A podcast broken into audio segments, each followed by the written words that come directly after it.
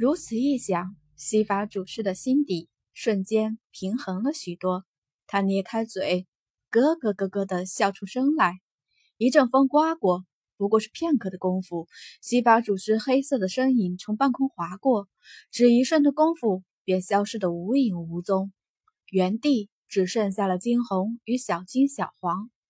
这一刻的金红完全的精疲力尽，方才击杀傲孤玉灵，几乎用尽了他的全部力量。他不敢想象，若是真的今日与西法主事决战的话，会是怎样的下场？满地的黄沙飞舞，四周一片血腥味。金红侧过眼，看向一边傲孤玉林的尸体，轻摇头：“小金，去把他的尸体处置了。我们走吧。”是主人。小金应道。不顾满身的血污，金红往客栈而去。再次回到客栈，反反视已隔数秋。惊鸿靠在浴桶边，微微闭眼，他的眼角掩饰不住的疲惫。西法族、傲孤一寒、凤凰城四姐妹，她的身世，这一切的一切都困扰着他。陡然。惊鸿睁开了双眸，反似黑暗中闪耀着的璀璨星光一般明亮透彻。他记得上次在凤凰森林击击杀了那个万年巨蟒，内丹还在。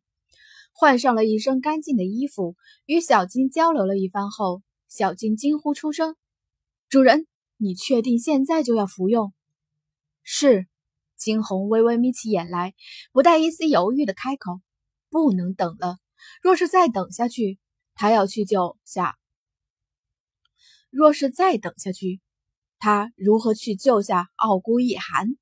金红知道，傲孤一寒之所以会被那西法主事救走，完全是因为他的缘故。若非是他拖累了他，他怎会被西法主事打败？可是主人，你这才刚刚晋升到高玄五级啊！若是一下子又晋级，怕是会对身子有很大的损耗。没事，金红轻勾唇笑道，从空间取出那个依旧散发着金光的石头大小般的内丹，几乎未有丝毫的犹豫，金红直接将之吞下。瞬时，体内一股奇怪的热流四处溢现。金红轻靠在一边，他已然做好了一切的准备。只是他没有想到，这痛楚竟是来的这般猛烈。当内丹被吞进之后，那内丹竟是片刻间消散而去，所有的一切皆融进了金红的血脉，热流涌遍整个身体。小金趴在一边，警觉地看着四周的情形，另一方面却满是担忧地看着金红。才刚刚晋级过，现在却是吞下了万年巨蟒的内丹，来达到强制性的晋级。这样对身体的损伤的确很大，他有些心疼的看着自家主人，眸中满是不忍。可是有些事情是他不能插手的，却是陡然，小金眸中的警惕之意愈甚。只见得那盘坐在一边的女子身上，骤然有一阵阵的红光涌现，惊鸿略微泛白的脸上缓缓泛红，她周身的气息竟也是隐隐透露着红色。骤然，惊鸿低吼，猛地一声低吼，啊！下一刻，只见得他猛地睁开了眼，眸中满是猩红。糟了！小金眼皮猛地一跳，低呼。他雪白的身子从一边一跃而起，从一边叫起小黄：“快快，出事了！”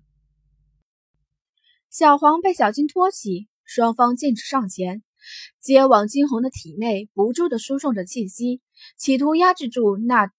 陡然出现的红色，小金眸中满是自责。他早该想到的，那巨蟒那般霸道，如此贸然将之吞进，定会受到反噬。不错，金红的确是遭受到了巨蟒的反噬。虽然之前将巨蟒击毙，但是巨蟒的精神气都残留在内丹上。方才那内丹融入了金红的血脉，也因得如此，巨蟒的残留着的气息。也渗入了金红的血脉，甚至差点将金红反控。在小金与小黄的努力下，那道道红光不定的闪烁着，一会儿明亮，一会儿暗淡，飘忽不定。不知过了多久，惊鸿的脸上早已是惨无血色。随着一声低吼，一口鲜血吐出，惊鸿缓缓地睁开了眼睛，眸中的红色缓缓散去，那黑色的眸子仿若星辰般散发着淡淡的光辉。小晶与小黄这才舒了口气，啊，还好没出什么事情。却说惊鸿在意识完全清醒之后，却是清楚地察觉到了体内旋力的波动，他知道这又是要晋级了。他的身体仿若被撕裂一般，无尽的剧痛，这便是长治晋级的导致的后果。可是他不后悔，在这个世界，只有强大才是王道。不管什么时候，拳头才是硬道理。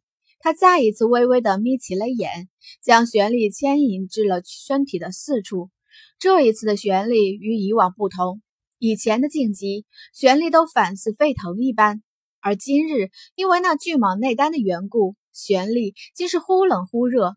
巨蟒本就是冷血动物，体内残留着巨蟒的精神力。这一刻的惊鸿，竟反是是在经受冰火两重天一般，那是一种极致的痛楚。他紧咬了牙，却始终不曾闷哼一声。他无怨无悔，因为他知道走捷径肯定是要付出相应的代价的。可是他愿意。脸上依旧是忽而泛白，忽而变红，他的额上早已沁出了冷汗，经脉反是撕裂一般，那种极致的感觉衍生在他的每一处经脉，疼吗？当然疼。惊鸿的下唇早已被咬破，甚至早已疼得麻木了过去。白色的衣服早已被汗水淋湿，他的双手紧紧地枪入掌心，只知有鲜血流出。小金心疼地看着自家的主人，却是只能默默地看着，不得上前而去。终于，不知过了多久，那盘坐在一边的惊鸿终于再一次有了动静。只听得他低吼一声，下一刻，他体内的旋力直直的朝向一处冲去。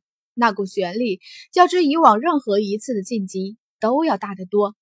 啪啪啪，一阵清脆的响声传入惊鸿的脑中。惊鸿知道这是经脉被重组的迹象。当痛楚渐渐散去，惊鸿猛地睁开了眼来，眸中万千风华，凤凰涅槃，浴火重生。